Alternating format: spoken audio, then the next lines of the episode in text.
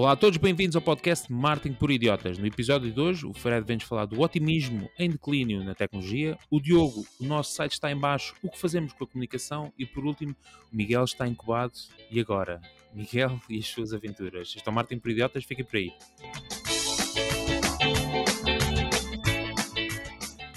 Olá a todos, sejam então muito bem-vindos ao podcast Marketing por Idiotas. O podcast onde todas as semanas o Diogo, o Miguel, o Fred e eu, o Ricardo, vos trazemos as últimas tendências, notícias e novidades sobre marketing, negócios e tecnologia. Se, se querem manter informados sobre estes temas, estão no sítio certo. Olá Diogo. Olá.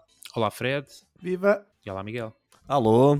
Para a semana eu vou fazer assim um tipo flash, tipo, digo olá aos três e vocês dizem, não é? Todos ao mesmo tempo. Todos ao mesmo tempo. Eu acho que já estamos a um nível. Não, não, não. Isto é, é, import é, importante nós identificarmos as vozes de cada um. A questão do valor, muito importante. Obrigado, Diogo, por relembrares uh, a questão do valor que entregamos aqui todas as semanas e relembrar também que neste podcast, para além dos três temas que eu já falei sucintamente, temos também o momento do shout-out do Twitter, onde anunciamos os novos subscritores, subscritores da nossa conta do Twitter, Martin Idiota, que é também o sítio onde podem interagir connosco. Uh, temos o momento das rapidinhas, que são as notícias mais importantes da semana em formato rápido, e por último, a sempre e poderosíssima, útil ferramenta da semana.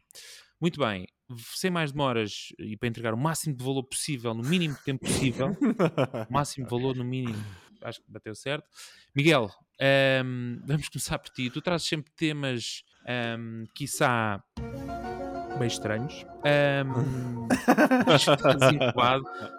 isto, pronto, para quem sabe no nosso podcast sabe que este som é característico de alguns dos temas de Miguel e tem um motivo para ser.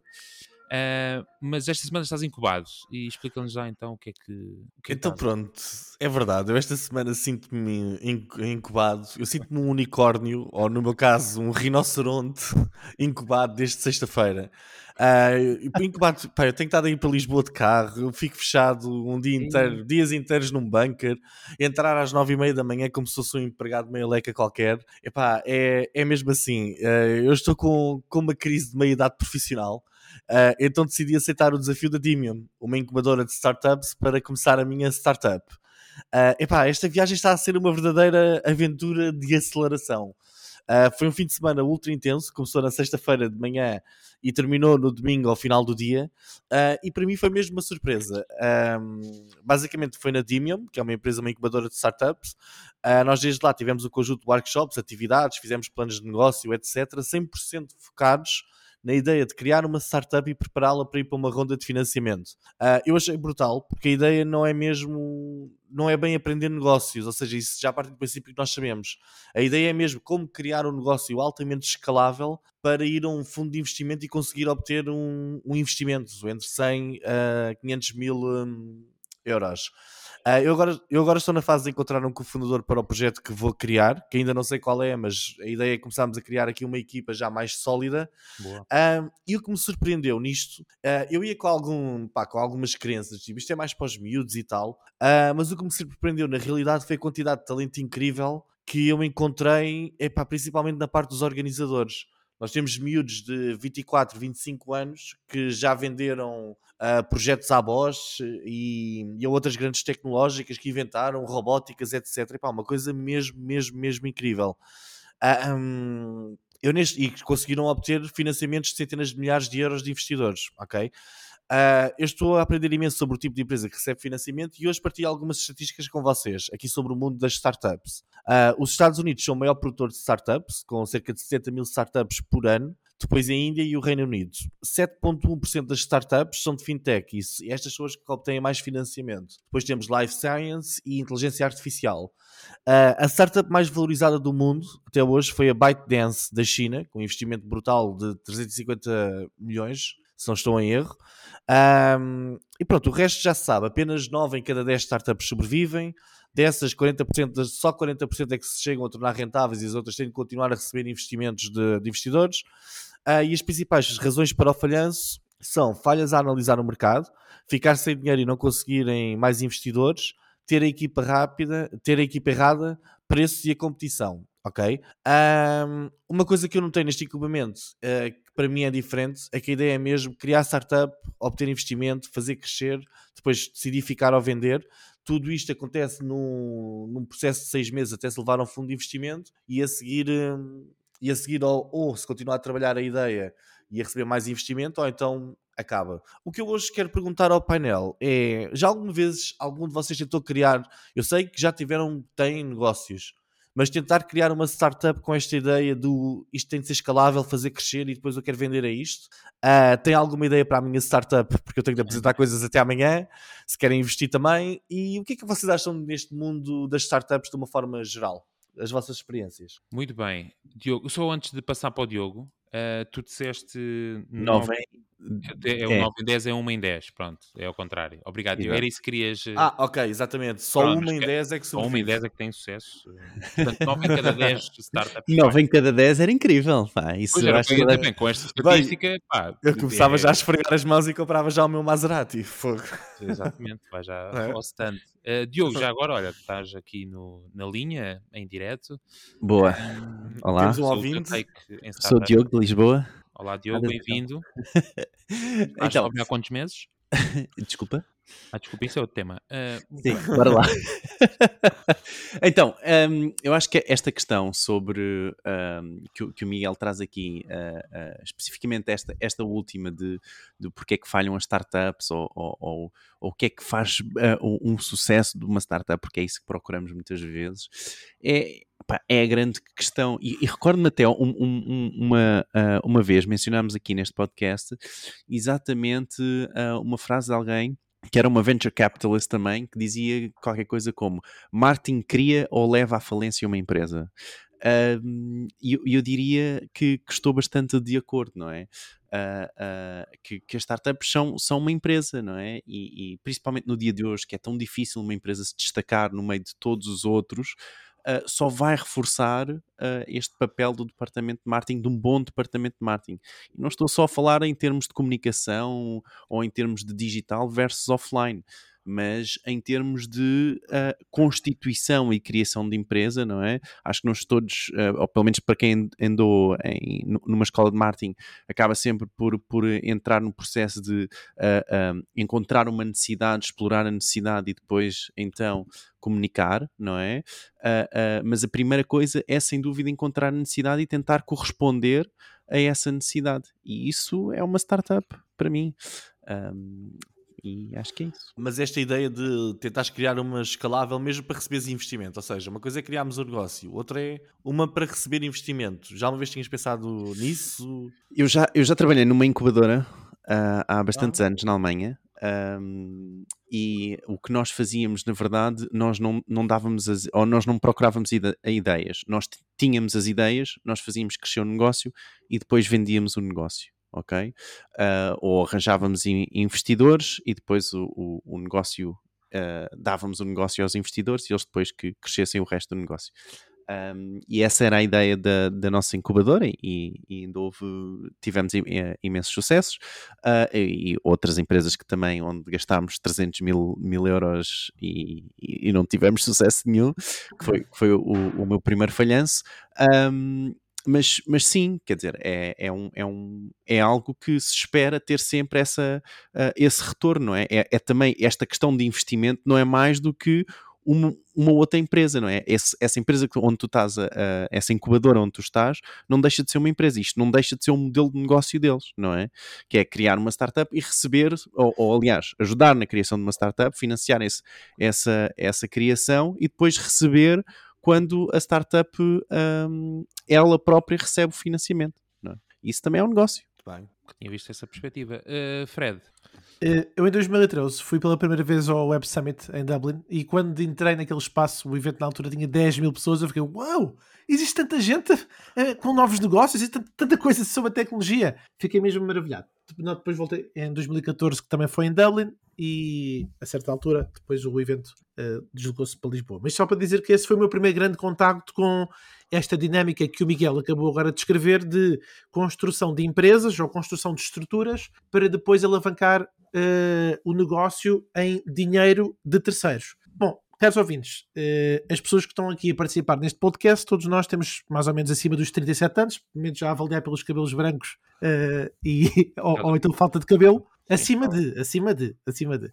E o que é que sucede? Nós os três em particular uh, não, não é para autoemprego, ou seja, nós já queremos alguns projetos, mas normalmente associa-se muito a startups. Aliás, tanto que o Miguel até começou a intervenção dele precisamente a dizer: Eu pensava que encontrar um conjunto de miúdos associamos muito à camada mais jovem. Uh, em, em, resumo, só para dizer que normalmente há duas grandes razões pelas quais as pessoas querem criar negócios: satisfação pessoal, neste caso, tornar o trabalho tão divertido como qualquer outro aspecto da, da vida, e o segundo aspecto é criar riqueza. Claro que é essencial para uma empresa que pretende durar algum tempo. Portanto, esta perspectiva de. E, e reconhecimento também, não é? Desculpa interromper-te. Poderá ser, há aqui depois eh, muitas, varia muitas variações, não é? Tens uma variação que é horários de trabalho flexíveis, eh, querer assumir o risco calculado, reduzir o stress, mas enfim, vou deixar essa lista para depois. O ser o próprio patrão. Bem, com, com start, eu não sei que startup é que reduz stress ou tem um horário flexível, mas. Não, mas eh, se eu falar, ouve-se falar de criar emprego para a família, de, sei lá, deixa eu ver coisas que, que soube certo, falar. Certo. Ter um negócio para deixar aos filhos, ser capaz de tomar as próprias decisões. Meio milhão em dívidas. Mas há aqui um conjunto de particularidades que houve-se houve houve houve sair da internet. Mas o, o, no fundo, só para dizer que, e resposta rápida ao Miguel, não. Nunca, nunca criei uma estrutura empresarial a pensar uh, em capitalizar, em, em, em ganhar investimento que não o meu, foi sempre bootstrap. Uh, agora, é uma realidade que sempre, sempre a ser interessante, mas não me cativa, porque há ali um conjunto de áreas que eu não domino e que não é assim tão relevante, mas elogio os meus amigos que fazem esse percurso. E para recomendar aos, aos caros ouvintes, com isto finalizo, há uma. Um, ai, uma série, uma série muito interessante uh, que conta a história do WeWork e a série chama-se We Crash vale muito a pena. Eu vi quatro episódios e é sobre todo o conceito que levou ao crescimento da WeWork, que passa pelo quê? Passa pelo Adam, que era o, o, na altura o CEO, ter feito uma ronda de investimento, várias rondas de investimento, até que ele se tornar um grande gigante de trabalho partilhado, com works para aquilo que é uma empresa que acho que foi 34, avaliada em 34 mil milhões. Vou só confirmar enquanto o Miguel está aqui espaço. E que acho que teve à beira da falência também, não é? Uh, yeah. Se eu não estou em erro. Sim. ele, parecia, ele parecia que ia dizer que era avisar os credores, já, já ia dizer, ias fazer um aviso sobre mim, sobre a minha startup. Não. Não, não, eu acho que é importante as pessoas que estão a ouvir, uh, não só para criação de empresa própria com fundos próprios, seja uh, ou emprestados de família. No meu caso, por exemplo, foi através de financiamento ao banco, duas vezes, uh, em duas empresas diferentes. Mas isto para dizer o quê? Que eu acho que há aqui duas mensagens importantes. A primeira é que é muito importante que as pessoas percebam que em Portugal, ao final de dois anos, metade das empresas fecha. Eu escrevi um artigo sobre isso, com estatísticas, que chama-se Como Começar um Negócio, os primeiros desafios. Está no meu blog. Ao final de dois anos, metade, não sei o que estou a inventar, Instituto Nacional de Estatística. Isso é o primeiro ponto. Segundo ponto, os eventos. Eh, o, o, Miguel descreveu aqui que está num programa, que estão lá mais pessoas e é uma entidade que está a acompanhar. Eu não conheço, mas se o Miguel recomenda, eh, ele saberá com certeza a mais-valia que está, a agregar. Mas eu escrevi um outro conteúdo que é o Web Summit 2021 Soundbites, Confetti e Conteúdo, onde, depois de nove edições partilhadas no Web Summit, eu já vi muita coisa passar e também a pessoa vai separando o trigo do joio. Fica a recomendação das leituras e da série We Crashed. Muito bem. Uh, não sei se quer deixar, Miguel, queres. Uh... Não, acho que não. Acho que está tudo dito. o que eu tenho a dizer. Mas à procura de. Eu ando à procura de investimento e de investidores, por isso siga o link que está no WhatsApp e Invistam, invistam. Eu ia anunciar precisamente a, no, a, nossa startup, que tem cerca de dois, três meses, que é a w.marketingporidiotas.pt, que é o nosso grupo do WhatsApp, que vocês podem aderir e participar.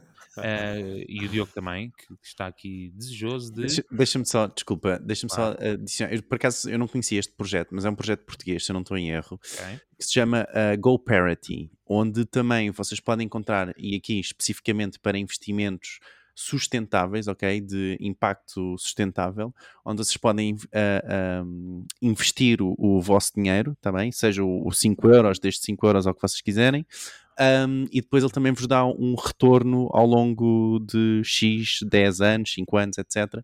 Quanto é que vocês vão receber de, de retorno, só que é investimentos uh, única e exclusivamente uh, sobre energia sustentável, uh, sobre ecologia, uh, e por aí. Portanto, Olha que se não estou em erro, isto também, isto também veio da mesma empresa onde eu estou. Boa! Não tenho a certeza. Ah, ele tem montes de projetos. Uh, visitem a página e vale mesmo a pena verem aquilo. Muito bem. Obrigado, Diogo, pela, pela partilha. Um, como estava a dizer, o nosso grupo do WhatsApp, a que vocês podem aderir, caso ainda não o tenham feito, é através do link w.martinporidiotas.pt e, uh, além de poderem participar e conversar com os nossos uh, ouvintes, uh, e connosco também, que lá estamos, temos todas as semanas a partilha de um conteúdo exclusivo, exclusivamente neste grupo do WhatsApp. E esta semana é um report sobre Metaverse and Money, uh, do Citigroup uh, e que fala sobre metaverso e dinheiro. O título podia não indicar, mas é essencialmente sobre metaverso e dinheiro. Metaverse and Money do Citigroup. Portanto, vai ser colocado assim que sair o episódio do podcast. Vocês têm lá acesso a, a este conteúdo no nosso grupo do WhatsApp em www.martinporidiotas.pt. Muito bem, Diogo, uh, tu vais dar agora umas dicas para quem, uh, portanto, é alvo de ataques de. Não? Ou não, ou não. Ou se calhar o Fred e o, e o, e o Miguel vão, vão, vão ser eles a dar as dicas, mas essa é, é muita okay. questão, não é? Então. Como muitos sabem, uh, o site do Continente, do Cartão Continente e da Wells uh, foram vítimas de um ataque no dia 30 de março, ok? E oito dias depois, até ao, ao, à gravação deste, deste episódio, os sites uh, continuam em baixo e o cartão Continente, talvez uma das maiores bases de dados em Portugal, com mais de 4 milhões de clientes é, e todos os seus hábitos de compra, diz, diz? É a maior é a maior, pronto. Uh, Ricardo aqui a, a, a confirmar. De clientes é a maior. Um, e, e, essa própria base de dados continua sem estar uh, disponível. Portanto, os, as pessoas nem sequer podem utilizar o cartão Continente de momento no, nos supermercados, ok? Um, segundo o Ricardo La Fuente, vice-presidente da Associação de Direitos Digitais de D3, um, a Sonai é a primeira a ter interesse a, a, ter interesse em disponibilizar as coisas online. Se ainda não está, é porque aconteceu algo muito grave, ok?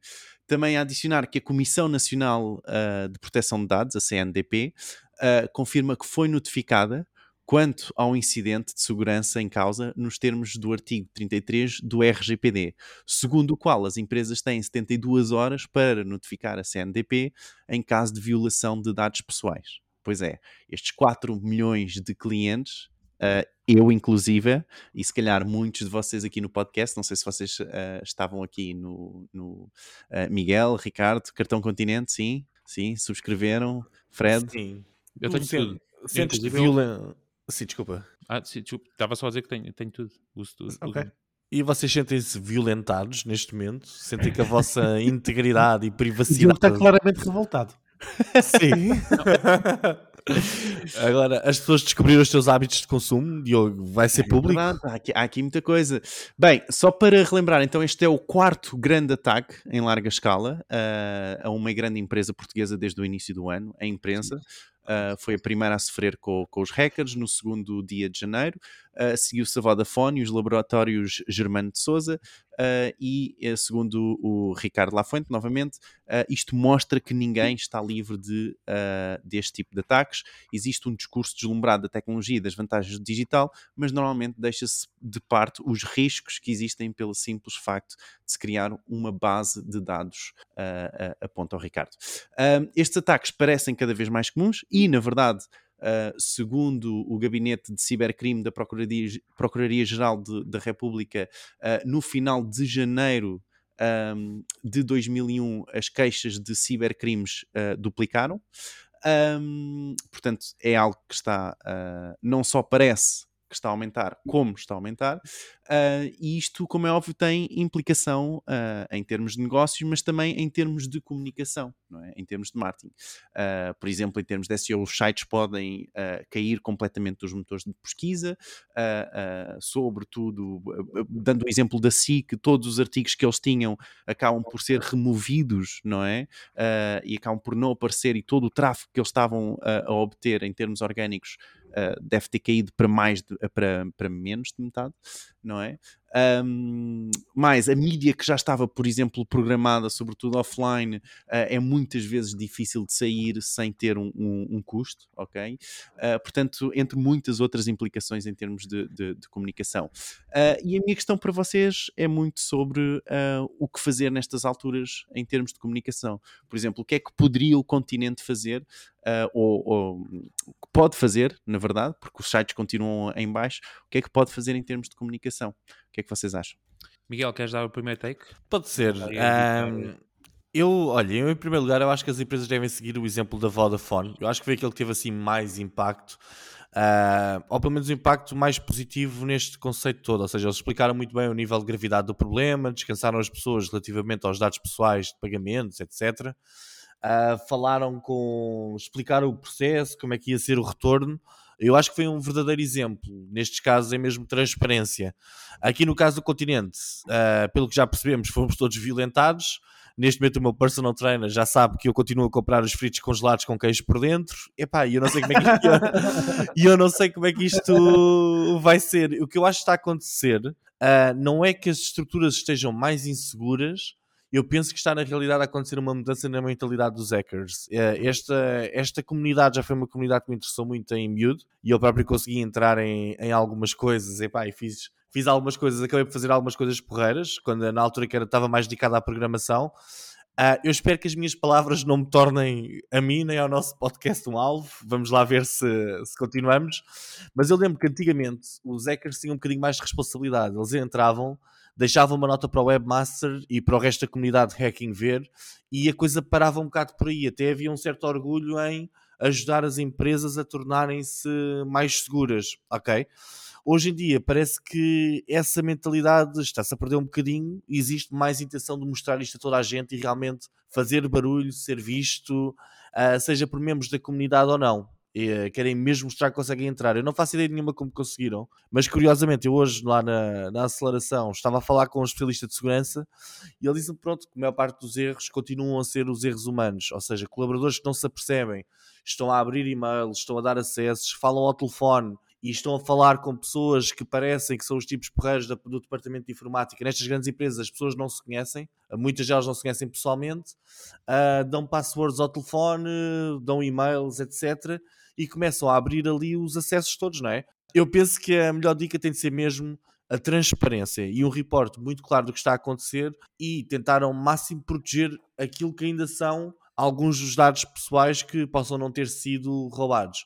No caso dos pagamentos, etc., o que me deixa mais descansado em relação a isto tudo é que hoje em dia nós já temos third parties, empresas tipo a Stripe, a PayPal, etc., que estão no meio das ligações e já não, não me parece que o continente receba mesmo os números dos cartões de crédito, isso já não, nem parece, não parece possível. Penso que será uma empresa intermediária, por isso o dado mais importante, que é ah, os dados bancários, eu penso que esses estão salvaguardados, mas se não estiverem, eu penso que o continente deve chegar-se à frente e dizer com toda a clareza: atenção, houve aqui um problema com os dados, enviar mails aos clientes todos e, e fazer uma comunicação, uma conferência de imprensa onde diga: olhem, pessoal, tudo a cancelar cartões, não é? Mas, mas pronto, a dica eu acho que é transparência. Tem de haver transparência. Olha, e, em- e em termos de comunicação? Ah, desculpa. Eu acho que é isso, é uma comunicação transparente. É uma comunicação, tem de ser uma comunicação transparente, explicar o que é que aconteceu, se Exatamente. tem implicações, o que é que vai acontecer, quais são os processos para recuperar. E é fazer como o tipo da Vodafone fez, epá, que dou-lhe os parabéns, ele teve sempre ali, primeiro, primeiro assumiu a responsabilidade e depois que a pessoa explicar muito claramente é o que, é que E com vídeos no. Facebook e não Desculpa, sei o quê. desculpa, mas Exato. em termos de campanhas, achas que as campanhas devem refletir isso? Ah, ah, A campanha normal de atração de clientes, penso Sim. que não, penso que não faz sentido. Eu acho que isto é um processo que acontece à parte, as são pessoas vão ser... com uma agredição? Ou seja, promover, promover as batatas fritas. A... Bem, batatas fritas outra vez, porque o meu, PT não me vai largar. Promover, o- promover o peixe e as couves, tipo a 5,49 o quilo. ah, acho que não faz sentido aparecer lá no meio. Olha, fomos vilados, não é? não, mas e continuam a comunicar o, o, o site, não é? Portanto, isso, em princípio o site vai continuar nos anúncios, ou não? Eu, eu Ou acho que não que deveria Não, eu ser acho- promovido? Eu acho que pode continuar, podem continuar a promover o site, até porque as pessoas estão a ver é o folheto, não é? Estão a ver Ok. a ideia do- dos produtos, mas obviamente no site podia ter lá uma nota, não entra aqui que isto não está seguro. Mas o site tem. Ainda nem fiz. o site não deixa o utilizador entrar, não é? Vou ver agora. Fred, O site diz que estamos a trabalhar para resolver a situação o mais rapidamente possível. Ah, visite-nos nas nossas lojas físicas. e Tá agora bom. carrega lá, carrega lá nas lojas físicas, localizações das lojas físicas cá em baixo. Onde é que está? Enquanto Espera aí, carregas lojas, lojas perto de si. Ok, Ah. vai, vai para cima. Yeah. Ah, digital do quatro links, pá, também podiam, ou, ou- ou quem tiver, Exato. se tiver aqui alguém, puseram cá links no, no, no, no footer, pá, pelo menos Olha, para algum sítio. mas estou a ver, estou a ver o Combinado. Estou a ver o catálogo primavera-verão e tem cá coisas muito Pronto. giras de mobília. Fica a publicidade. Fred, Eh, eu, eu, se calhar vou complementar só algumas das sugestões do Miguel com uma visão talvez ma- mais macro Ok. do que deve ser feito. Eu- acho que aqui não há bala de prata, mas há algumas medidas que podem ajudar. Eh, por exemplo, os governos podem começar a designar o resgate como uma ameaça à segurança nacional, a par do terrorismo, o que iria canalizar mais recursos de inteligência para o combater, certamente. Porque, basicamente, há aqui países que são portos seguros, nós temos assistido oh, nas notícias a um conjunto deles eh, para gangues, organizações que poderiam ser sujeitos a sanções ou a restrições às viagens para a Europa, Estados Unidos, e uma medida destas não vai resolver grande coisa, mas pelo menos podia ser uma medida para pressionar os países a perseguir os criminosos do próprio país. A maioria dos, dos gangues deste tipo de ataques, o ransomware, exige um pagamento em Bitcoin. Eh, neste caso, poderia ajudar a localizar os criminosos se as regras da indústria bancária e as leis contra o branqueamento de capitais fossem aplicadas com trocas de divisas criptográficas. Poderíamos também exigir que as empresas e agências governamentais que são atingidas por ataques divulgassem quem são publicamente, como aconteceu no caso da Vodafone. Desculpa, já, já se sabe se isto foi um ransomware? Eu não sei, não, Não tenho sabe. visto, estou incubado, não tenho estado a Não, ver nada não disto. sabe, não sabe. Não, A, a Sonai não, projeto não. não, não, não, Não divulga. não Então. divulgou nada. Ok. Sim, só, só, no caso da Vodafone do Expresso. Eh, outra sugestão, eu acho que era interessante o conceito de uma linha direta tipo 112 para as vítimas de pirataria informática, barra dados usurpados, barra extorsão informática. Eh, as organizações muitas vezes não sabem a quem ligar quando isto acontece, ou como é que se resolve. E as empresas, agências, organizações governamentais exigissem que todos os funcionários e outras pessoas que acedem às suas redes informáticas utilizassem palavras-espaço fortes, gestores de palavras-espaço com autenticação em várias etapas. Isso acho que já seria um, um princípio de caminho para começar a evitar alguns ciberataques. Claro que, como aconteceu esta semana, por exemplo, no esta semana no Facebook, em que houve alguém que se fez passar e passou as passwords internas da empresa, fez passar por uma entidade que não era governamental. Pronto, aconteceu. Mas isso são casos raros, mas pode acontecer, claro. Mas o ponto aqui é que os gatos e os outros ciberataques eles vão continuar a piorar e o problema central, eu acho que é a falta de urgência e investimento para proteger os sistemas digitais. Isto é uma coisa de semenos, estamos a falar de grandes entidades que têm muitas bases de dados e no caso específico do, continente não tenho a certeza. Ah não, do continente também é o e-commerce, portanto tu também metes os teus cartões, os teus dados, os teus dados bancários. Exato. Sim, Então, e, e o continente tinha algo que se chamava Continente Pay. Isso, Ah, é que é, então, isso é que é o, aí é que é perigoso, porque se tem o continente e se eles fazem, se servem de gateway de pagamento, aí é que se isso foi atacado, neste momento, hum, eu só não vou correr, só não vou correr com a cabeça a bem. dizer, ah, pois é. Não, porque foi, não, não tenho a menor dúvida. Bom, há vários tipos de ataques, agora tínhamos de estar aqui a, a- até o da Vodafone foi sui generis, eh, porque aí não mexeram mesmo em dados de clientes. Mas sim, sim, desculpa, Fred. Não, não, eu finalizei. Ah, ok, boa. Ah, Eu agora estava a passar para ti, Ricardo, para tu poderes comentar com a tua sapiência. Ah, oh, muito obrigado. Então Não, agora mas, mas, não- por exemplo, do Ou ponto como mas agora- usado, não é? Quer dizer, eh, eh, o Diogo agora vai decidir se vai cortar ou não. Mas, Ricardo, do ponto de vista do grupo hoteleiro, eh, houve alguma, algum desenvolvimento, alguma preocupação adicional? Eh, se se dás com a cabeça, os nossos ouvintes não vão perceber, mas é o que o. Ricardo está a fazer. Não, já houve internamente, nem precisa dar um exemplo, mas esta questão dos ciberataques, dentro da comunidade, obviamente, de, de sistemas, de redes, etc., é um tema que já está em cima da mesa. Aliás, a comunidade europeia eh, definiu isso como prioridade nos próximos X anos. Acho que nós falámos disso num, num dos podcasts. E a comunidade está toda alerta e acho que as empresas, com estas notícias, eh, o kickoff foi dado com a empresa, com a imprensa, com a empresa, o grupo Expresso, Exato. Uh, e depois o da Vodafone foi aquele que de repente alertou todos os empresários para perceberem o que é que têm em mãos, uh, nomeadamente com, com a sensibilidade dos dados que às vezes conservam nas suas bases de dados e, e na preocupação que têm que ter em protegê-los. Eu acho que sim, é uma questão de investimento, mas depois tu vês grupos uh, como a Sonai e como a Vodafone, que têm investimentos de milhões, têm equipas dedicadas a, exclusivamente a este tema e que mesmo assim conseguem ser alvo de ataques com sucesso. Uh, portanto, é sempre complicado um empresário, não é? Que tenha uma empresa de média dimensão, mesmo de grande dimensão, seja de que setor for, conseguir salvaguardar, aliás, o Germano de Souza é um exemplo disso, conseguir salvaguardar as suas, eh, os seus dados e, e as suas, eh, e os seus sistemas. Pá, hum, infelizmente isto é assim, se está ligado à internet eh, pode ser alvo de ataque por muita segurança que tenha e regra geral em 99, muitos por cento é, é não é erro humano mas é, é como é que se diz, é negligência humana. Precisamos de passwords mais fortes nos fecheiros de não é Excel. só os passwords.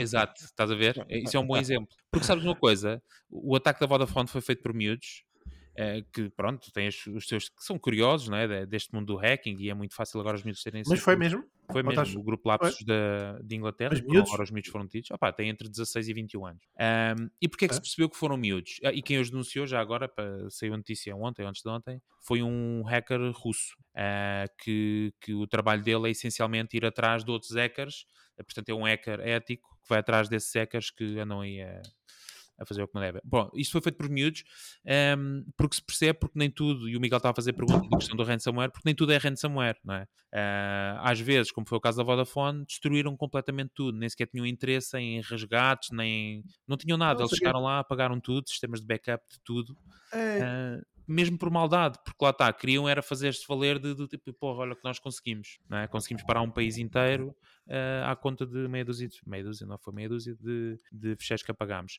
Ahm, Portanto, lá está. O, o que é que para fazer isto é assim: é ter sistemas muito robustos, investir sim, ah, mas sempre com a salvaguarda de que isto pode acontecer. Portanto, por isso é que tens empresas muito grandes que tentam sempre escapulir de, de ter dados de cartões de crédito e que deixam de não querem ser processadores de cartões de crédito, grandes e-commerce. Ah, na hotelaria há um grande e-commerce que não trata ah, da gestão de cartões de crédito, precisamente porque não querem sónios de estar a guardar essa informação que é das mais valiosas que existe eh, em termos de dados. Mas bom, isto agora estaria aqui a noite toda. Eh, mas essencialmente o que acho que as empresas a quem nos está a ouvir deve fazer é precisamente rever constantemente as suas medidas de segurança e perceber que dados sensíveis é que podem estar a ser expostos. Eh, a questão do e-mail muitas vezes sim é a porta de entrada. Nós já tivemos, vou dar um último exemplo, nos hotéis. ehm, eh, os hotéis a receberem chamadas, a fazerem-se passar por entidades oficiais ehm, a solicitarem dados de logins. olha, Portanto, Pois.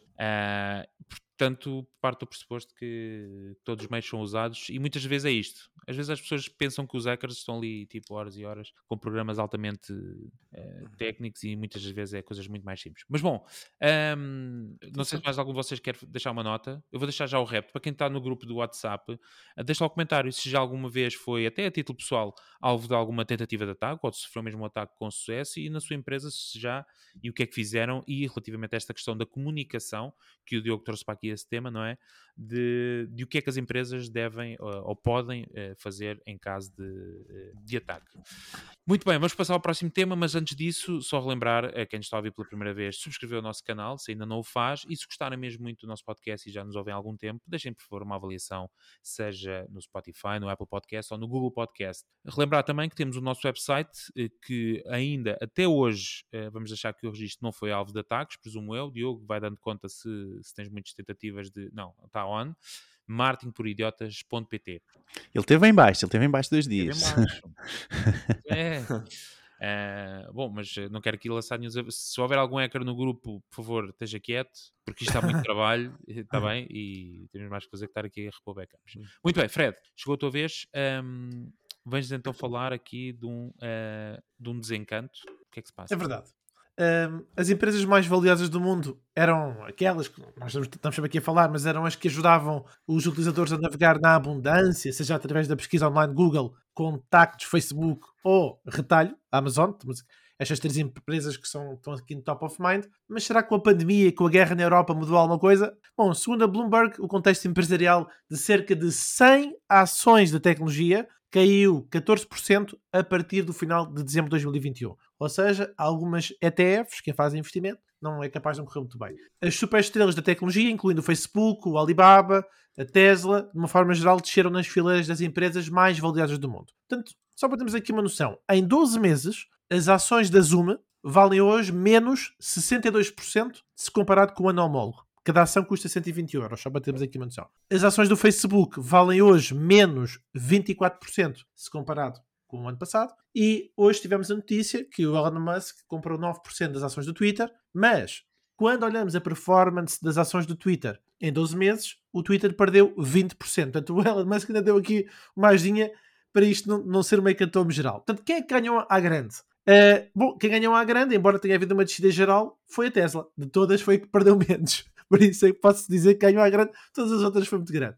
Mas pronto, a Tesla não é bem considerada uma empresa no ramo das tecnologias, mas sim nos automóveis. Por isso, voltando aqui ao tema da tecnologia, eu acho que cada vez mais os governos, ao tentarem controlar a forma como as empresas de tecnologia operam e entre várias outras coisas que estão a tentar dinamizar, estão a mexer com o mercado. Por exemplo, a semana passada falámos aqui um bocadinho sobre a, nova lei do dos mercados digitais. E vamos ter tempo para explorar mais um bocadinho isso. Ahm, alguns investidores e observadores de tecnologia têm começado a questionar-se, não no caso da nova empresa do Miguel, mas os outros têm estado a questionar-se se será que não houve um boom há 10 anos que agora está a perder força. E desta vez, possivelmente a sério. Mas isto não é, não é só nas tecnológicas. Olha, outro exemplo. Nas moedas criptográficas, eh, também, caiu, também caiu o preço. A Bitcoin perdeu 15% Não em 12 fales, meses. Não digas isso. Ricardo que eu diga. Ricardo que eu diga. Em 12, Em 12 meses, em 12 meses perdeu 15% de valor. As ofertas, as ofertas públicas, isso é dados públicos. Podes pesquisar É. Bitcoin Value e depois metes o one year. Certo. Uh, portanto, as ofertas públicas também estão na sua maioria em pausa. Em pausa. O Jack Ma, ai, o Jack Ma da Ant Group também nunca mais arranca aquilo. Por isso, caros companheiros e amigos deste podcast, acho que temos que avaliar este momento da tecnologia, já que aparentemente existe uma falta de crença na grande magia do setor. A pandemia do coronavírus continua no seu terceiro ano, o mundo está a mobilizar-se para impedir a invasão na Ucrânia e os governos tentam baixar os preços ao consumidor. Portanto, eu acho que há aqui o otimismo em declínio que vai atingir com mais força quem? Essa é que é a pergunta. Será que o otimismo em declínio vai atingir com mais força as empresas mais jovens que estão agora a começar? Será que o otimismo em declínio eh, vai afetar as pessoas que têm grandes investimentos em criptomoedas como o Ricardo? Ou eh, quem é que vai ser o mais lesado desta falta de alegria pelo dinheiro? Fica a pergunta. Uma pergunta grande. Quem é que vai sentir. Quem é o maior lesado? Espera, vou, vou repetir a tua frase, porque acho que é uma frase filosófica e que deve ficar a ser repetida. Quem é o maior lesado desta falta de alegria pelo dinheiro? Miguel, queres dizer quem é o maior lesado desta falta de alegria pelo dinheiro? Tu tens falta de alegria pelo dinheiro? É, epá, eu pessoalmente, pessoalmente não. Eu gosto de dinheiro, gosto de alegria com dinheiro, pelo dinheiro, mas. Estás a mas- buscar o dia dos outros, não mitas, que acabaste de dizer. Não, não, atenção. Mas Eu, o eu do, do, do Fred, não é? percebi. Todos os Ah, indicadores que aí estão e que de facto. Eu acho que aqui um indicador, um indicador comum é, é mesmo o Elon Musk, não é? Eh, o que ele fez na semana passada de ter mandado aquele comentário, se calhar vou abrir é outro, outro Twitter e depois a seguir compra ações do Twitter. Epá, eu, eu acho que ele já começa a estar envolvido aqui em algumas coisas com o Bitcoin e certamente todos se lembram. Estava um momento muito positivo da Bitcoin e de repente o Elon Musk começou a fazer alguns comentários e acabou com a loucura que estava a haver. Já íamos nos 62, 63 mil eh, por cada Bitcoin e realmente, realmente fez uma grande alteração.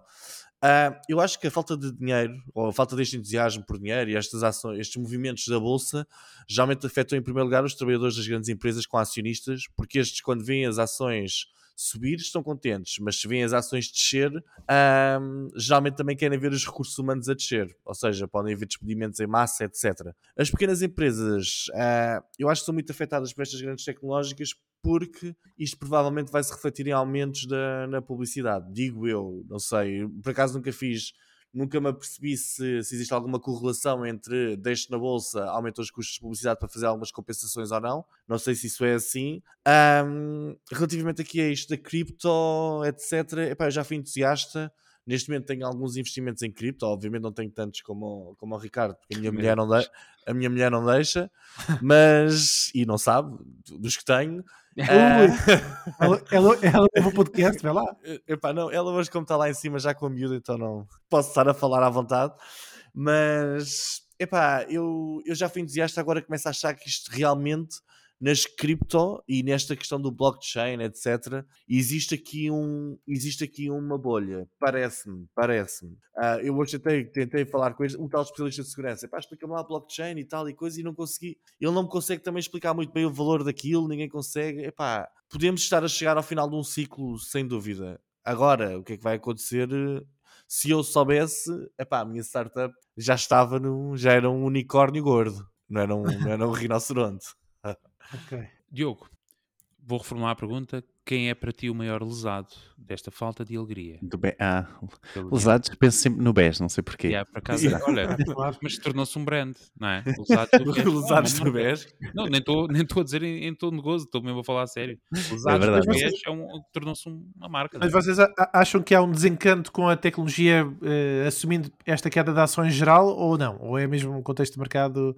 Epá, eu, eu, ah, ah, eu, acho que, é- eu acho que aqui é muito, é muito difícil ah, dizer se ah, há um desencanto, se, se, se isto vai haver lesados, acho que é muito difícil. Realmente não estamos aqui no, no, no pico uh, uh, económico, não é? Depois da pandemia, agora com a guerra, principalmente aqui na Europa. Um, mas, ou seja, portanto, eu, eu acho que é, é um bocado difícil uh, uh, que, que esse otimismo uh, não seja atingido Uh, por causa deste, deste contexto, ok? Contudo, uh, uh, é engraçado, até o momento, pelo menos aqui da, na minha realidade, eu não vejo os investimentos em startups a diminuírem, bem, bem, pelo contrário, de, aqui pelo menos do, do meu lado do, do, da cerca.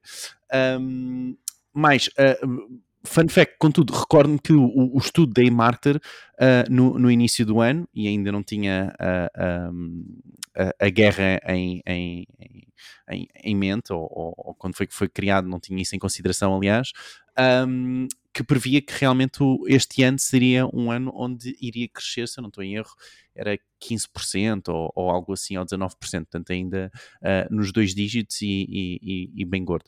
Agora, não sei se é uma questão de delay por eu ainda não estar a ver uh, estas, estas, estas alterações, pelo menos aqui, para lá daquilo que tu disseste, claro, como é óbvio, porque o mercado está a responder e, e tu deste ótimos exemplos sobre isso, Fred.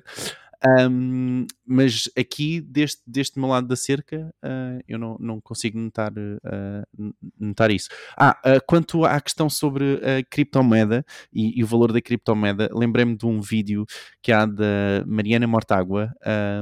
do, do Bloco de Esquerda, sim, que fala um pouco sobre o valor da, da criptomoeda. Um, pronto, para quem já tinha algumas dúvidas sobre isso, eh, sobre o valor, uh, quem, quem vir o vídeo, como é óbvio, vai confirmar uh, as suas dúvidas. quem seja mais a favor de criptomoeda, se calhar vale a pena ver o vídeo só para ver o que é que o outro lado pensa. Diz-me só uma coisa, ela é a favor ou é contra? Uh, ela é contra no sentido. Ah, então, já, sou, questiona... já sou a favor, estou entusiasmado outra vez. ela questiona exatamente o valor, não é? O que é, quem é que está por trás e que não há um backup uh, uh, de, de como, que não há um governo, seja o que for, não é? Que, que esteja a suportar o valor daquela moeda. Sim, sim. Desculpem. É, vejam o vídeo, o vídeo é muito bom e ela fala bem melhor do que eu. Ela é economista, se eu não estou em erro. Portanto. Ai, tenho que dizer. bom, um, temos que começar a trazer mais política para este podcast. sim, senhora. Muito bem. Um, e assim fechamos os temas um, em chave de ferrugem. e vamos passar ao próximo momento do. Diz lá, queres dizer o quê? Não, não quer nada, não quer nada. Quer nada. Quero pôr aqui já a correr a nossa plateia, que está aqui já a alinhar para o grande momento que é o shoutout do Twitter. Vamos então anunciar os nossos novos seguidores na nossa conta Twitter, Martin Idiota, e eles são.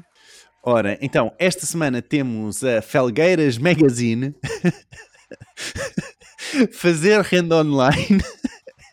Pronto, eu, é que sou, eu é que sou o Nando da minha aldeia. Mas estás a inventar ou são nomes verdadeiros? Ah, não, isto são nomes de, de pessoas. isto é público, podem ir à conta e ver.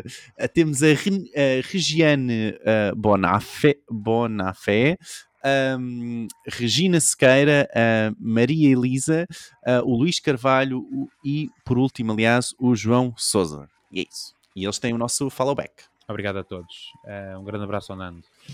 Bom, o próximo momento também é mais conhecido, são as rapidinhas, as notícias de marketing em Portugal e no mundo, em formato super rápido. Vamos embora. Então, bora lá. Como o Fred referiu, o Elon Musk juntou-se, uh, uh, comprou 9% das ações do Twitter e juntou-se ao board do Twitter, foi convidado hoje pelo, pelo o CEO. Mais, um estudo descobriu que uh, os interesses do Facebook, por norma, falham em 30% dos casos mas o Instagram está a trabalhar numa forma dos utilizadores responderem em stories com imagens, mas no futuro, desculpem, estou aqui a organizar, mas no futuro uh, vão conseguir ser co-autores de uh, um tweet, ou seja, uma pessoa vai conseguir uh, ser co-autor de um post, ok? Um, pode acontecer que isto também se, seja noutras plataformas para lá do Twitter. Mas os utilizadores de Google Workspaces vão agora conseguir criar uma espécie de uma landing page, tal como o Calendly, uh, que podem enviar às outras pessoas para marcarem uma meeting com eles. Mas 82% dos consumidores portugueses que fazem compras online consideram que as marcas têm de ser ambientalmente responsáveis, ok, muito importante. O LinkedIn adicionou uh, newsletters às páginas de empresas e, por último, não, não poderia deixar de ser, terminarmos em beleza, a bounce rate que tinha sumido, tinha desaparecido do Google Analytics 4, já está de volta. Muito bem, e foram as notícias de marketing em Portugal e no mundo. Obrigado, Diogo. Bom, e esta semana, na ferramenta da semana, temos o site contentideas.io. E do que é que é este site? Pensem lá vocês, Content Ideas, Content Ideas.